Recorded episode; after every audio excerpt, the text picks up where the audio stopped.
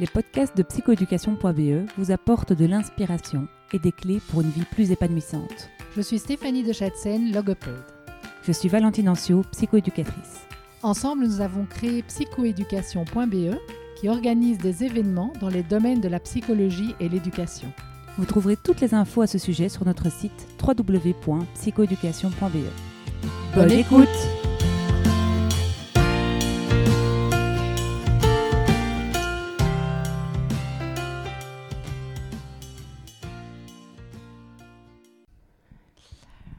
Aujourd'hui, nous avons la chance d'avoir Emmanuel Piquet euh, sur le podcast de psychoéducation.be et c'est un grand honneur parce que Emmanuel, on te suit depuis quelques années et euh, voilà, on te voit comme la justicière des cours de récré et ça fait du bien parce que voilà, moi en tant que thérapeute, et je pense que je ne suis pas la seule, euh, même les enseignants, les parents sont démunis, en tout cas euh, face à tant de douleurs euh, que les enfants et les ados peuvent, peuvent vivre. Et donc enfin, on a une solution en tout cas qui marche, parce qu'en plus, j'ai l'impression que tu étudies tes méthodes à fond. Et donc voilà, je, suis ravie d'en parler avec toi aujourd'hui et, qu'on puisse ben, donner des pistes à tous ces acteurs concernés par la question.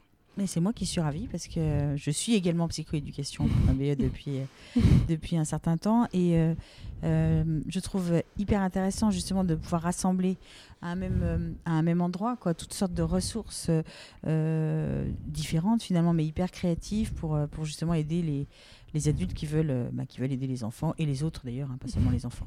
Ok, merci, c'est super sympa. On accepte. donc, euh, donc voilà. Donc toi, Emmanuel, mais qu'est-ce qui t'a amené sur euh, sur ce chemin de, de, du harcèlement scolaire? Alors en fait, c'est vraiment le hasard. C'est-à-dire que moi, j'ai fait plutôt une un premier début de carrière, on va dire, euh, en entreprise, dans les ressources humaines. Et puis, euh, euh, et puis à un moment donné, je me suis installée parce que l'école de Palo Alto, qui est donc le, modèle de résolution de problèmes avec lequel je travaille, était un, un modèle qui m'intéressait beaucoup. Et ce qui m'avait intéressé dans l'entreprise, c'était à la fois bah, de résoudre des problèmes relationnels et puis à la fois plutôt, on va dire, la relation individuelle. Mhm. Donc, euh, du coup, euh, bah, j'ai pu me former à cette école, puisque avant, elle n'était qu'en Belgique. Hein, vous aviez cet immense privilège. Mhm. Euh, et puis, et puis bah, au début des années 2000, on a commencé à avoir des formations possibles en France. donc là, je me suis installée et en fait, j'ai je, reçu très rapidement des enfants et des ados, parce que ce sont des, personnages avec lesquels je m'entends assez bien. Et, et, en fait, sans faire exprès, un peu comme les sœurs Tatin ont inventé la tarte Tatin, je, je, je posais la question un peu par inadvertance, et puis finalement de façon de plus en plus fréquente, euh, à savoir pour des tableaux symptomatiques aussi différents que de l'encoprésie, des crises d'angoisse, des crises de, de colère, pardon, euh, euh, des choses comme ça, la question comment ça se passe pour toi dans la cour Et la réponse était très fréquemment mal. Et lorsque je disais, et ensuite, alors, si j'avais une baguette magique et que je faisais en sorte que ça se passe mieux dans la cour, euh, toi, ta souffrance, elle serait à combien si elle est à 10 aujourd'hui? Il répondait à zéro. Et je me suis dit, mais c'est hallucinant qu'on n'ait toujours pas trouvé de réponse, d'outils, de, de, façon de, de, faire pour que ces enfants souffrent moins, comme tu disais tout à l'heure. Et donc, c'est la raison pour laquelle j'ai commencé à me dire comment est-ce que, grâce à la méthode de Palo Alto, on peut travailler sur ce sujet et donc on a été les premiers à formaliser en effet euh, ben, des outils d'intervention euh, pour lutter contre le harcèlement scolaire. Ok, et ces outils, ben, euh, ils deviennent célèbres. Hein tu es presque Madonna. Hein, oui, c'est ça, exactement. par là, je suis par là. en tout cas, ton TEDx a été vu, je ne sais pas combien de milliers de fois, mais en tout cas, ça prouve combien euh, ben voilà, c'est nécessaire et on est en recherche. Et ce TEDx, il parle de ces fameuses flèches. Mm, mm. Euh, et donc ça, ça parle aux enfants, cette histoire de, flèches. Je pense que voilà, euh, l'arc à flèches, c'est le fantasme des 4 ans de pouvoir se défendre. et, c'est quoi ces fameuses flèches de résistance dont tu, parles? Oui, c'est ça. Donc c'est vraiment, ce sont vraiment des flèches de résistance. C'est-à-dire que l'idée, c'est au fond, comment est-ce que euh, on outille les enfants qui sont dans ces situations-là pour qu'ils euh, puisent au fond dans leurs propres ressources euh, pour contrer ce cercle vicieux qui est un cercle vicieux en effet générateur d'immenses de, souffrances. La plupart du temps, l'institution on va dire qu'elle soit belge, suisse ou française, travaille beaucoup en expliquant aux harceleurs qu'il faut qu'ils arrêtent, avec peu de résultats, puisque les, chiffres, hein, d'une façon générale, ne sont pas dans une baisse tout à fait substantielle. Et nous, en fait, on trouve que le bon interlocuteur pour stopper ça, c'est plutôt celui qui en souffre le plus, donc c'est-à-dire l'enfant harcelé et euh, sa famille, hein, euh, conséquemment.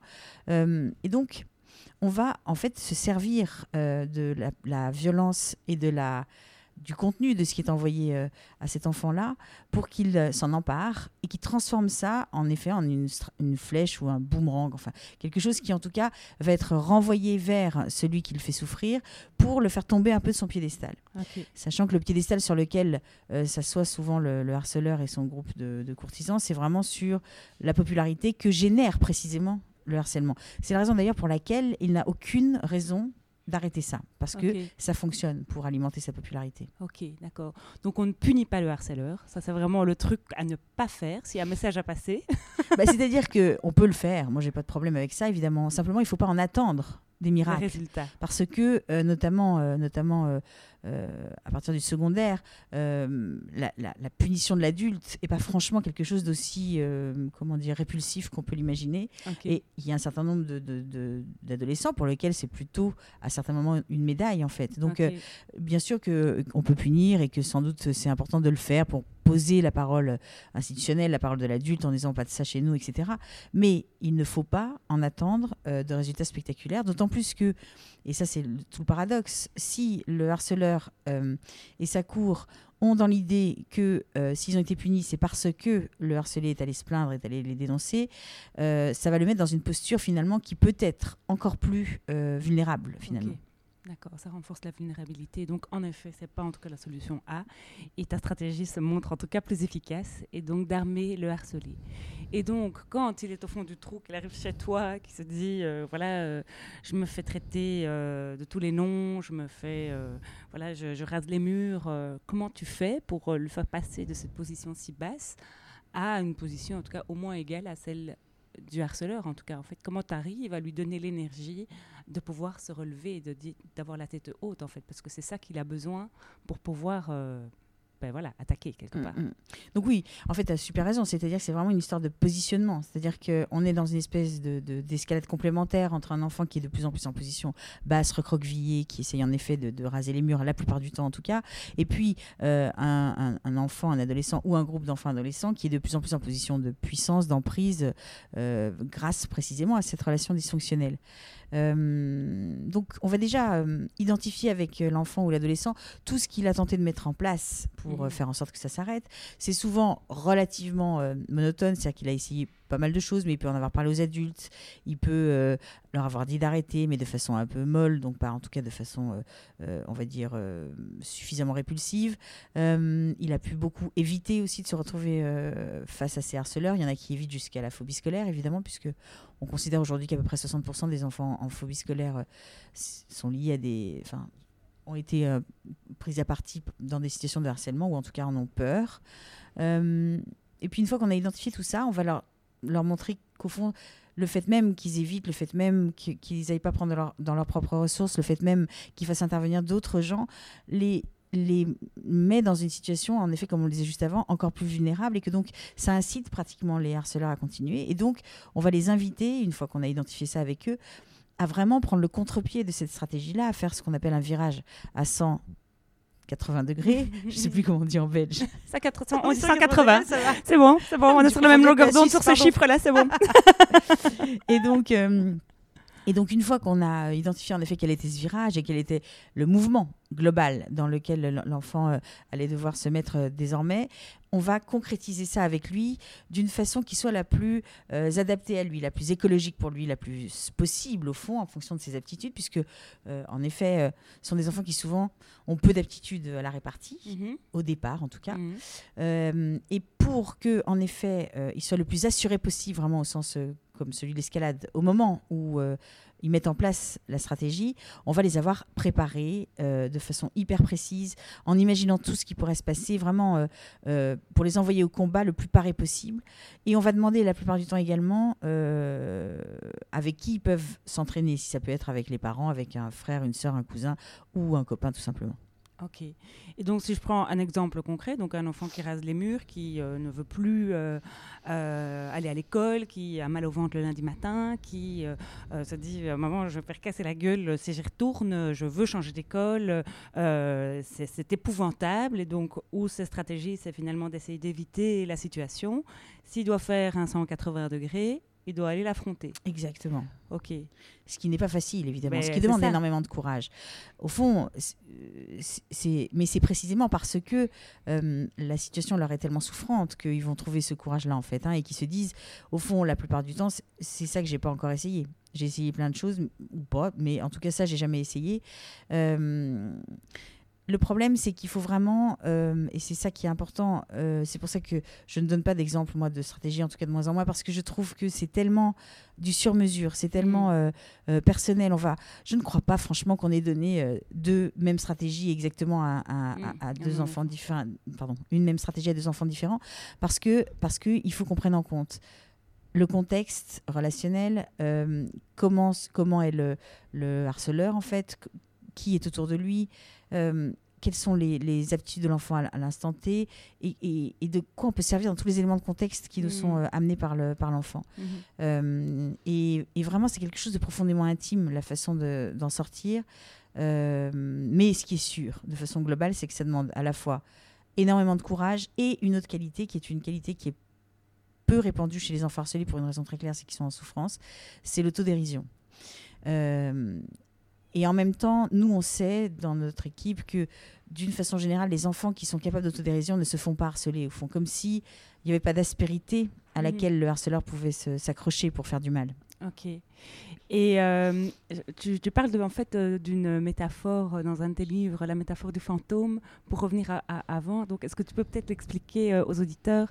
Je trouve ça intéressant pour, pour mettre la démarche, pour, pour pouvoir en tout cas changer la posture. Oui, c'est ça. C'est-à-dire qu'en fait, précisément au moment où on va proposer une stratégie euh, aux enfants, il peut arriver, c'est pas toujours le cas, parce que en fait, il y a- y, y différentes situations. Il y a le cas où l'enfant ou l'adolescent n'a pas imaginé qu'il pouvait faire autrement que ce qu'il fait. C'est pas qu'il a peur ou qu'il n'a pas les compétences, c'est qu'il n'a même pas conscience du fait qu'il pouvait faire autrement, il peut faire autrement.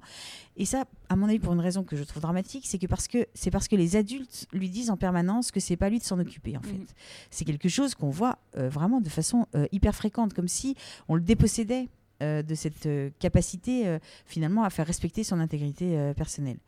Et puis, en revanche, comme tu le dis, il y a des enfants ou des adolescents qui ne, on voit à peu près quel pourrait être euh, un mouvement, en tout cas global, euh, pour, pour en sortir, mais qui Mm. ont super peur. Ouais. Et notamment qui ont peur des conséquences, en fait, euh, physiques, de brutalité, de surenchère qui pourrait, qui pourrait y avoir si jamais, si jamais ils ripostaient.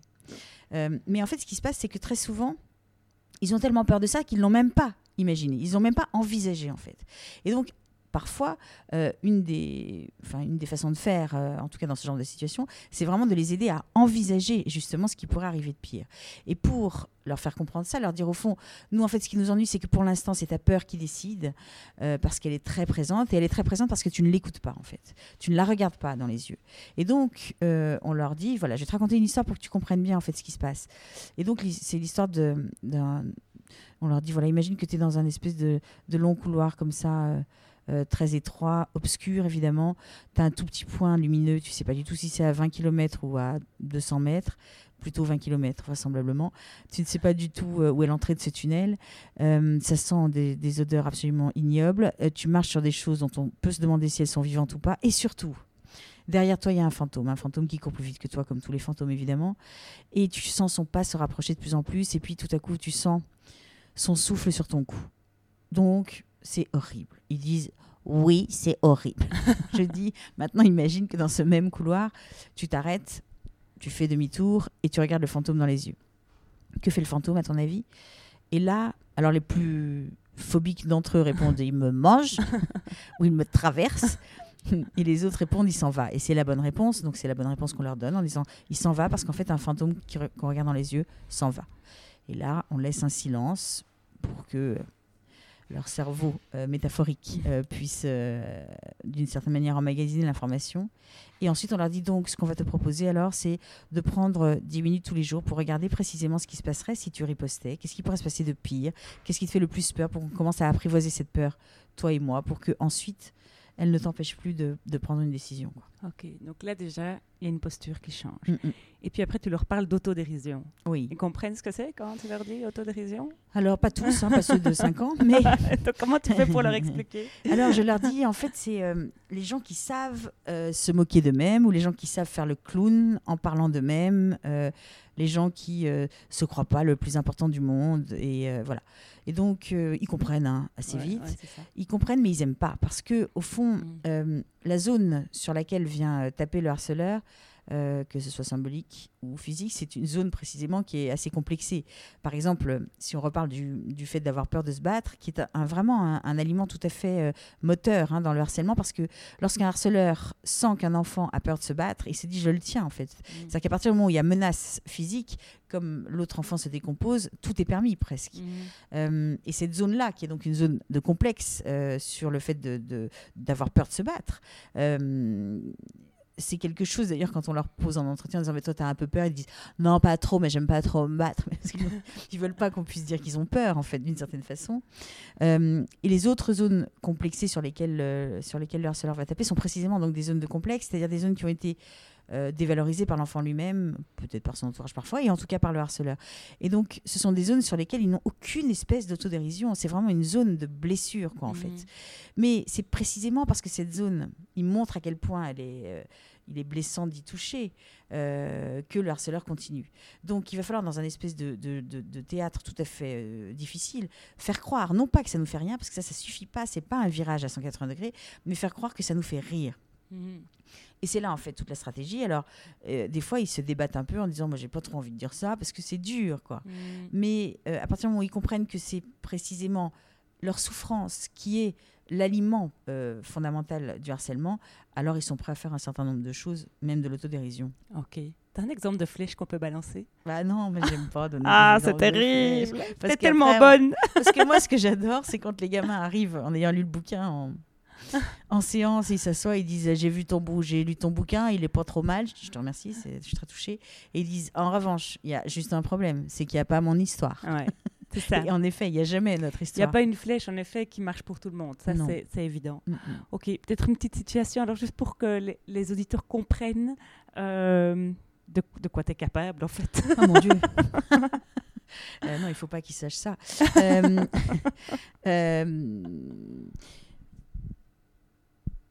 je sais pas. euh, Ah, j'ai- l'histoire de Jean-Claude en tête. dis- Jean-Paul. Qu'on aurait Jean-Paul. pu appeler Jean-Claude. Ça aurait été pire, peut-être. Ah c'est vrai. Oui, Jean-Paul. c'est-à-dire, euh, oui, parce que Jean-Paul, c'est en effet un, un grand classique, au- en tout cas en globalité, c'est-à-dire c'est des, c'est des enfants et des adolescents qui se font, euh, qui se font harceler parce que précisément, euh, ils n'ont pas ce qu'appellent les ados une vie sociale, ils, ont pas, ils sont très seuls. euh, et donc ça, c'est vraiment comme c'est le cauchemar de, de n'importe quel adolescent euh, européen, en tout cas. C'est vraiment quelque chose sur lequel ils appuient. Mhm. Euh, et au fond, vraiment, notre stratégie va, va consister d'une façon générale à vraiment, d'une certaine manière, ridiculiser la posture du harceleur en lui expliquant que sans euh, Jean-Paul, donc sans cet enfant euh, harcelé euh, qui vient embêter, ils n'ont plus aucun pouvoir en fait. C'est-à-dire que c'est précisément parce que Jean-Paul est là qu'ils sont populaires. Mhm. Et donc, c'est vraiment sur ce mouvement-là qu'on va travailler, alors en le faisant de façon concise, de façon adaptée aux gamins, etc. Mais c'est vraiment, c'est vraiment ce mouvement-là qu'on va opérer en, en étant à la fois en autodérision, ce qui est très déstabilisant pour le harceleur qui a l'habitude que sa victime souffre, et à la fois en rendant répulsif euh, les, les propos, la, la posture, euh, l'attitude du harceleur sur ce sujet-là. Ok, d'accord. Donc Jean-Paul, il est tout seul. Et puis, euh, il y a... Et puis ils viennent l'embêter, ils viennent se moquer de lui euh, sans arrêt, justement là-dessus, en lui disant qu'il est euh, que c'est un cassos, qu'il n'y a pas de vie sociale, etc. Et donc Jean-Paul a fait pas mal de choses qui se sont soldées par des échecs, voire des, des- des aggravations en fait, hein, notamment. Voilà, il en a parlé pas mal aux adultes. Il y a eu des sanctions de posée qui ont euh, encore plus énervé euh, ces harceleurs, qui le font donc du coup de façon beaucoup plus euh, subreptice, beaucoup plus souterraine. Et donc, il lui est proposé en effet de répondre à, ces, harceleurs. Je, c'est vrai que j'ai pas de vie sociale, mais en même temps, j'ai l'impression que vous, sans moi, vous en avez pas trop non plus. Enfin, tu n'en as pas trop non plus, hein, puisqu'on s'adresse toujours au leader. Mhm. Euh, et alors, ce qu'a fait Jean-Paul après, parce qu'il est quand même juste magique, ce gamin, c'est que donc l'autre a été vraiment très déstabilisé, donc il est parti assez vite. Et à partir de là, Jean-Paul me dit j'ai rajouté ma touche personnelle, ce qui donc m'a un peu inquiété. et il me dit à partir de cet instant-là, à chaque fois que euh, je croisais euh, mon harceleur de près ou de loin dans le collège, j'ouvrais les bras en, en, mimant un baiser en fait hein, dans mhm. les airs, ce qui a rendu très répulsif le fait de le harceler en effet. Ok. Et donc ça a arrêté le harcèlement. Oui, complètement. Ok. Quand on est parent d'un enfant harcelé et qu'on n'a pas Emmanuel Piquet euh, sous la main, on fait quoi? Est-ce qu'on va voir les profs? Est-ce que, comment on fait euh, si on se rend compte que son enfant est harcelé? Alors déjà, moi je pense qu'il faut écouter ce qu'il dit, hein. c'est quand même la première des choses, euh, ce qui est assez rarement le cas. C'est-à-dire mhm. que comme on est très inquiet, très triste, très voilà, très impuissant, on se dit non, moi, je, tu as beau me dire qu'il faut pas aller voir les parents de ton copain ou tu as beau me dire qu'il faut pas que j'aille voir euh, les, le chef d'établissement ou le prof, le, prof euh, le titulaire, je, je, moi je vais y aller quand même parce que, parce que je ne peux pas laisser ça comme ça. Or, eux, s'ils le disent, c'est qu'ils ont de bonnes raisons de le dire. Ce n'est pas, euh, c'est pas une vue de l'esprit ou un caprice, c'est qu'ils savent bien, eux, parce qu'ils connaissent ce contexte mieux que nous. C'est ça qu'il faut jamais oublier. Quoi. Mmh. Ils connaissent ce contexte mieux que nous et ils savent que si on fait ça, il y, a de, y a de forts risques pour que ça s'aggrave. Donc ça, c'est la première chose. Mmh. C'est les écouter lorsqu'ils disent ça. Et puis ensuite, moi je pense que c'est pour ça que j'ai écrit Te laisse pas faire, en fait, qui est le premier livre que j'ai écrit sur le sujet, c'est que je pense que euh, on peut réfléchir avec eux justement à des stratégies, en les regardant finalement plus comme des individus porteurs de, de ressources et de compétences que comme des petites choses fragiles. Parce que ça, au fond, lorsque la personne qui est la plus importante pour moi au monde, c'est-à-dire mon parent, me regarde avec confiance sur ce sujet-là, c'est déjà quelque chose, de très différent. Et au fond, c'est ce que me disent les parents lecteurs, hein, c'est assez touchant. Ils disent au fond, on n'a pas élaboré de stratégie avec lui, mais le simple fait de le regarder comme étant compétent euh, socialement euh, et non plus comme étant à protéger, ça change tout, quoi, déjà. Mm. Ok, donc ça, c'est à la portée en tout cas de beaucoup de parents qui trouvent sa progéniture en général pleine, pleine de merveilles. Donc ça, ce ne sera pas dur à trouver, j'en suis certaine. Ok, et donc, donc tu as monté cette méthode, tu as écrit des bouquins, tu as mesuré l'effet. Oui. Tout à fait. C'est intéressant. Oui, tout à fait. Qu'est-ce que tu peux nous dire euh, euh, Alors, c'est assez clair en fait. Il y a deux chiffres hyper intéressants. enfin, surtout le premier, je trouve, c'est que euh, dans 50% des cas, lorsqu'on élabore une stratégie avec un enfant, enfin dans 50% des cas de réussite en tout cas, euh, eh bien, euh, que ce soit, en, que ce soit en, primaire, que ce soit en secondaire ou que ce soit euh, même au lycée, ils n'ont pas besoin de, de, mettre en place en fait la stratégie qu'on a élaborée, le harcèlement stoppe de lui-même. Ce qui prouve bien au fond que la stratégie n'a que peu d'intérêt. Au fond, c'est ce qui va juste être un peu la cerise sur le gâteau, mais qui va mobiliser une posture différente qui du coup décourage euh, le harceleur de façon implicite. Donc ça, c'est, je trouve, d'une puissance extrême. Mmh. C'est-à-dire que, euh, voilà, c'est vraiment à partir du moment où euh, ils ont complètement changé la structure interactionnelle dans leur perception que au fond ça se sent un peu de mmh. partout. Et le deuxième chiffre, c'est que donc d'après nos, nos, évaluations, donc nous on envoie toujours trois mois plus tard une évaluation à nos, à nos patients, trois mois après la dernière séance pour voir un peu comment ça se comment ça continue dans le dans le temps on a 80% euh, d'arrêt des faits de harcèlement. Donc, euh, ça veut dire pas 100%, et ça veut dire qu'il y a 20% euh, qui nous échappent, sur lesquels on échoue. Donc, ce qui, c'est sur quoi on travaille vraiment d'arrache-pied en se disant mais qu'est-ce qui s'est passé qui fait que ça n'a pas fonctionné? Mais en tout cas, on a 80% d'arrêt des faits de harcèlement. Ok, donc ça c'est quand même aussi vachement encourageant. Ok. Et maintenant, tu t'attaques au sexisme? Oui, alors. au nouveau dada? Oui, c'est-à-dire qu'en fait, euh, moi j'ai une fille très féministe euh, qui m'a vraiment. Enfin, moi je ne me considère pas comme féministe, que je considère que c'est un titre qui se mérite. Et je pense que les féministes sont à la fois. Euh, des combattantes et à la fois des, des, femmes extrêmement cultivées, ce que je ne suis pas sur ce mm. sujet-là. Euh, mais quand mon éditrice Lucette Savier de Chelma Michel Jeunesse me dit écoute, il faudrait qu'on fasse un truc sur, les, sur comment euh, les filles peuvent se défendre, parce que c'est vrai que le harcèlement, en ce qui concerne les filles, est souvent empreint de sexisme, en fait, hein, de mm. misogynie. Donc c'est vrai que c'est vrai qu'on a travaillé là-dessus et qu'on a on a euh, on a élaboré un manuel pour elle, ouais, pour qu'elle se défende des attaques euh, misogynes. Ok, pour que quand en fait on quitte l'école, euh, on puisse encore s'en sortir. Exactement, dans la rue par exemple. dans la rue, le métro, etc. Ok, ben merci Emmanuel. C'est moi, j'étais ravie, merci beaucoup. Merci de nous avoir écoutés jusqu'au bout. Si vous avez aimé ce podcast, merci d'en parler autour de vous et de nous mettre 5 étoiles et un commentaire sympa sur votre plateforme d'écoute. À, bientôt